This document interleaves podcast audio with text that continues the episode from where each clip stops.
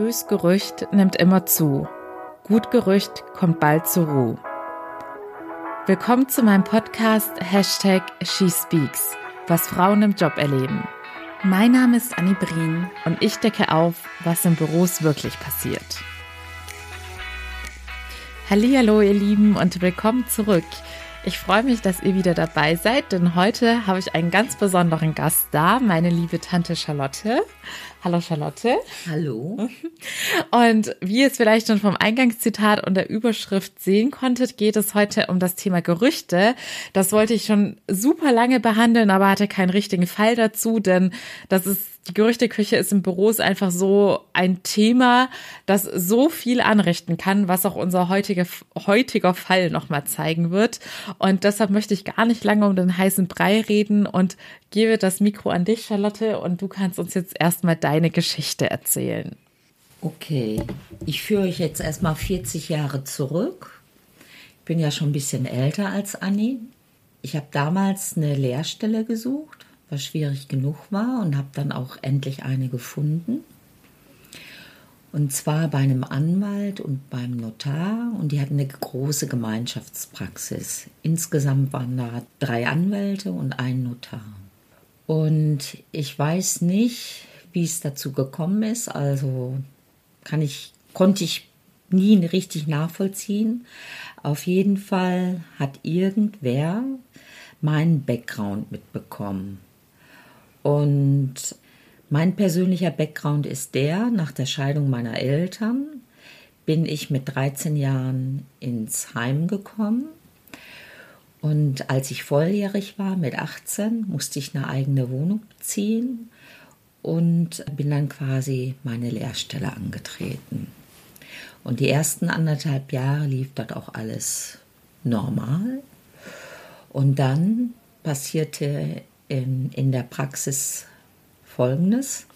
Es verschwand aus einer Akte ein Wechsel. Und ein Wechsel, der ist gleichzusetzen mit Bargeld. Und der Wechsel, der war über 100.000 D-Mark ausgeschrieben. Und der fehlte plötzlich. Und noch ganz kurz, weil ich persönlich kannte jetzt einen Wechsel nicht mehr und ihr wahrscheinlich auch nicht mehr. Also Charlotte hatte mir das gestern ganz gut erklärt. Der Wechsel war vom Wert her dann gleich viel wie jetzt 100.000 D-Mark im Bargeld. Aber ich glaube, am ehesten ist es heutzutage mit einem Scheck zu vergleichen, dass nur das ja, beim Wechsel meintest du ja, sei der zu einem bestimmten Datum dann fällig. Wie eine Bürgschaft, ja, kann man so sagen. Okay, genau. genau. nur damit ihr es einordnen könnt. Und 100.000 D-Mark war ja damals auch nochmal eine ganz andere Hausnummer als heutzutage. So, jetzt darfst du weiter erzählen. Ja, auf jeden Fall war der Wechsel weg und Gerichtstermin zu der Akte, zu dem Sachverhalt war wenige Tage vorher. Also wenige, drei, vier Tage, in drei, vier Tagen sollte der Gerichtstermin sein. Und dann kam eben meine Vergangenheit zum Tragen, die da hieß, äh, Heimkinder klauen, Heimkinder lügen, Heimkinder sind frech und, und so weiter und so fort. Naja, auf jeden Fall kam dann einer der Anwälte zu mir und sagte im Grunde genommen nur ein Wort, suchen, bis der Wechsel gefunden wird. Und in der Zeit, äh, als die Situation war, ich hatte keinen Rückhalt von irgendeiner Familie. Äh, ich war im Grunde genommen auf mich alleine gestellt. Und dann wusste ich auch nicht, wie soll ich mit der Situation umgehen und bin dann quasi jeden Tag in die Praxis gefahren und habe nichts anderes gemacht, als diesen Wechsel zu suchen. Und ich habe also gesucht, keiner hat ein Wort mit mir gesprochen. Äh, jeder drehte sich um, wenn ich den Raum betrat. Also ich war da ziemlich auf mich alleine gestellt. Naja, und am zweiten, dritten Tag habe ich tatsächlich den Wechsel in einer völlig anderen Akte gefunden. Und dann kam ein riesiger Aufschrei durch die ganze Praxis. Es wurde eine Runde Kuchen geschmissen von einem Chef und es war aber so, ich habe kein Bissen runtergebracht. Also Naja, und die Situation wurde nie wirklich richtig geklärt, weil im Grunde genommen hätte jeder den Wechsel versehentlich irgendwo anders reinpacken können. Und normalerweise Dinge, die irgendwie mit Geld zu tun haben, gehören eigentlich in den Tresor gesperrt und nicht einfach so lose in irgendeine Akte mhm. reingepackt. Mhm. Und das war eigentlich der Fehler gewesen, weil wenn das sofort ordnungsgemäß weggeräumt worden, worden wäre, ja. dann wäre es ja gar nicht zu der Situation gekommen. Genau. Und du meintest ja, dass du das Gefühl hattest, dass das Gerücht dann nie wirklich wieder weggenommen werden konnte, dass es nach wie vor irgendwie nee, so da brodelte. Also äh, die Situation war dann so, auch nachdem der Wechsel gefunden war und äh, der Prozess lief, aber das stand immer so unausgesprochen im Raum, ja, das ist das Heimkind und man weiß nicht und immer schön aufpassen, nicht, dass da wieder was passiert oder irgendwas verschwindet. Und dann habe ich für mich halt überlegt, wie kann ich, wie, wie, wie kann, also wie kann ich in irgendeiner Art und Weise die Form, äh, die, die Situation für mich zum Positiven abwenden und die einzige Möglichkeit, die sich mir offen getan hatte, war, einen Antrag bei der Handelskammer zu stellen, bei der Rechtsanwaltskammer und um Verkürzung der Lehrzeit zu bitten. Und dann haben die halt meine Unterlagen geprüft, die Noten, die Zeugnisse und so weiter. Und haben mir dann tatsächlich ein halbes Jahr Lehrzeitverkürzung zugestanden. Ja, und dann hieß es dann immer, äh, ich würde das sowieso nicht schaffen. Und ja, musste ich mir dann auch noch anhören. Ich war mir aber sicher, ich schaffe das. Und das habe ich auch so durchgezogen. Und ja, ich bin dann halt ein halbes Jahr eher aus der Nummer raus. Im Nachhinein muss ich sagen, ich bin froh, dass ich so gemacht habe, weil der Berufsabschluss, mein Gesellenbrief, hat mir in vielen anderen Situationen ganz viel weitergeholfen. Und du hattest ja auch noch erzählt, dass letztendlich der Arbeitgeber dich ja noch länger halten wollte, weil sie dich gebraucht haben. Aber dann hattest du genug und hast deine Konsequenzen gezogen. Ja, ja, als ich die, meine äh, Prüfung bestanden hatte, kam dann ein Anwalt zu mir an und hat gefragt, ob ich nicht wenigstens noch für ein Jahr dort weiterarbeiten würde weil das war so eine Situation gewesen, da haben auch viele andere gekündigt und ich kannte halt die Praxis, ich wusste die Geschäftsabläufe und so weiter und musste nicht großartig eingearbeitet werden. Und ich habe nicht lange überlegt, ich habe gesagt, nein, danke und ja, habe mich für anderes entschieden. Und was hat die Erfahrung damals mit dir gemacht? Ja, also ich habe mir geschworen, wenn noch mal was sein sollte, dann werde ich mit allen Mitteln kämpfen, die mir zur Verfügung stehen. Und das sagst du jetzt quasi mit deinem heutigen Ich. Wenn du dich vergleichst mit deinem jüngeren Ich von damals, was hat sich seitdem getan? Also wie kamst du jetzt zu der neuen Sichtweise, dass du dieses Mal kämpfen würdest? Ja, erstmal durch die Lebenserfahrung und auch durch meinen erworbenes Selbstbewusstsein aufgrund meiner Lebenserfahrung. Ja, also die hatten damals natürlich einfaches Spiel, dich als Opfer auszuwählen. Wie du gesagt hast, du hattest keinen familiären Rückhalt, was selber noch ganz jung, hattest noch gar kein Selbst äh, gar kein entwickeltes Selbstbewusstsein.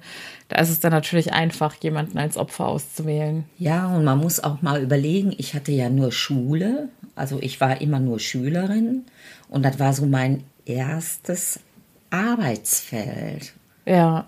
Ne? Also wenn das jetzt schon die fünfte äh, Arbeitsstelle gewesen wäre oder so, aber das war meine erste ja. Arbeitsstelle und dann noch in der Ausbildung. Ne? Ja. Also, was wäre dein Rat an alle Zuhörerinnen, die auch mitkriegen, dass über sie, es muss ja jetzt gar nicht so ein schlimmer Fall wie bei dir sein, dass da jetzt so viel Geld mit reinspielt oder dass es so eine starke Gewichtung hat. Es können ja auch lapidare Gerüchte sein über das Privatleben oder sowas. Würdest du unseren Zuhörerinnen raten, wie sie in solchen Situationen agieren sollen? Würdest du die Leute, die die Gerüchte gestreut haben, zur Rede stellen? Würdest du die Gerüchte einfach totschweigen oder wie würdest du heutzutage reagieren? Ja, das Problem ist ja, wenn Gerüchte da sind, die kriegt man ja so direkt nicht mit. Die Gerüchte werden ja immer dann in die Welt gesetzt, wenn man den Leuten den Rücken zukehrt. Erstmal ja. muss man es ja überhaupt mitbekommen. Und da ist ja schon die erste Schwierigkeit. Und angenommen, du würdest ein Gerücht über dich mitbekommen, würdest du dann direkt Stellung dazu beziehen? Also ich würde die Person direkt ansprechen. Klar. Und ich, äh, am besten ist natürlich auch unter Zeugen ansprechen und direkt fragen. Ja. Und was würdest du dir von einem Arbeitgeber wünschen? In deinem Fall war es ja sogar so, dass der Arbeitgeber das Gerücht gestreut hat. Aber angenommen, es wäre jetzt eine andere Situation, du bist in einem Betrieb, kriegst mit, dass über dich Gerüchte gestreut werden. Was würdest du von deinem Vorgesetzten erwarten oder von deinem Arbeitgeber? Ja, zumindestens, dass, dass man sich zusammensetzt und die Sachen auf den Tisch kommen. Ne? Also auf jeden Fall auch, dass der Arbeitgeber oder der Vorgesetzte dann aktiv wird. Ja, also eigentlich hat Charlotte schon das Wichtigste, was ich euch mitteilen wollte, jetzt gerade selbst beantwortet. Der erste Punkt, den man in Ihrem Fall natürlich ganz klar sehen kann, ist, normalerweise sollte nicht der Vorgesetzte oder gerade Arbeitgeber derjenige sein, der Gerüchte aktiv streut. Und wenn er dies mitbekommt, dass Gerüchte im Umlauf sind, sollte er eigentlich auch dagegen agieren und dafür sorgen, dass diese Gerüchte aus der Welt geschaffen werden. Denn man sieht ja auch am Fall von Charlotte, dass damit langfristig was kaputt gemacht wird. Sie war damals eine motivierte Auszubildende und hat sich danach so unwohl dort gefühlt, dass sie dann auch, als sie eine Verlängerung angeboten bekommen hat und der Arbeitgeber auf sie angewiesen war, dann keine Lust mehr hatte, dort zu bleiben. Also vielleicht beschreibst du noch mal kurz, wie du dich dann ab dem Zeitpunkt, ab dem dieses Gerücht da im Raum stand, wie hattest du dich dann damals gefühlt? Das war ja keine einfache Zeit für dich. Oh, ganz schlecht, weil ich wusste nie, ist das jetzt ehrlich gemeint oder wann kommt die nächste Attacke? War, war sehr, sehr schwierig, wirklich sehr schwierig. Auch so die Kommunikation untereinander schwierig. Ja, das kann ich mir vorstellen. Wenn man einmal das Gefühl hat, dass die Leute über einen reden, dann fühlt man sich einfach extrem unsicher.